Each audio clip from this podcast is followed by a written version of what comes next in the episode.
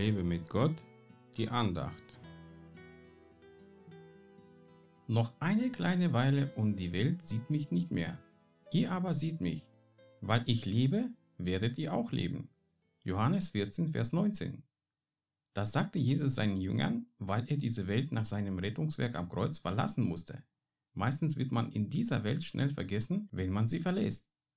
Doch mit Jesus ist es nicht passiert, weil er in seinen Jüngern auf dieser Erde immer noch gegenwärtig ist. Seine Jünger haben seine Botschaft überall in der Welt verkündigt und diese Verkündigung wurde und wird immer noch mit Zeichen und Wunder begleitet, so wie Jesus es auf der Erde vor über 2000 Jahren getan hat. Leider wurde aus dem ursprünglichen Christentum etwas Verwirrendes gemacht. Es sind viele Konfessionen entstanden, viele Lehren, viele Bewegungen und so ist das Leben, das Jesus Christus seinen Jüngern gab, oft verloren gegangen und daraus ist tote Religion entstanden. Jesus sagte aber nicht umsonst, weil ich lebe, werdet ihr auch leben. Jesus lebt, er ist nicht tot.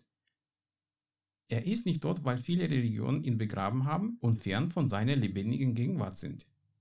Jeder Christ, egal welche Konfession, sollte immer prüfen, ob das Leben Jesu, der Heilige Geist Gottes, in ihm ist oder nicht.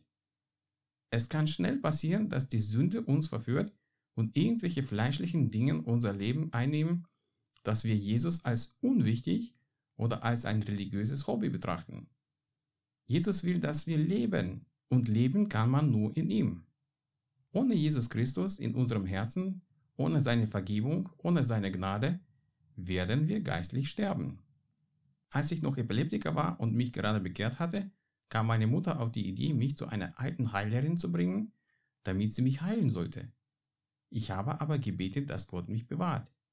Als sie mich dann sah, sagte sie meiner Mutter, Heilen kann ich ihn nicht, weil er sonst sterben würde.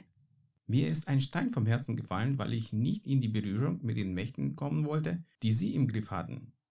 Später habe ich verstanden, was sie meinte. Ich könnte geistlich sterben, wenn sie mich mit ihrer Magie geheilt hätte.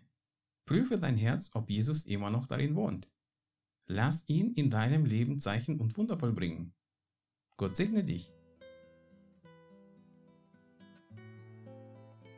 Mehr Andachten findest du unter www.lebemitgott.de. Ich freue mich auf deinen Besuch.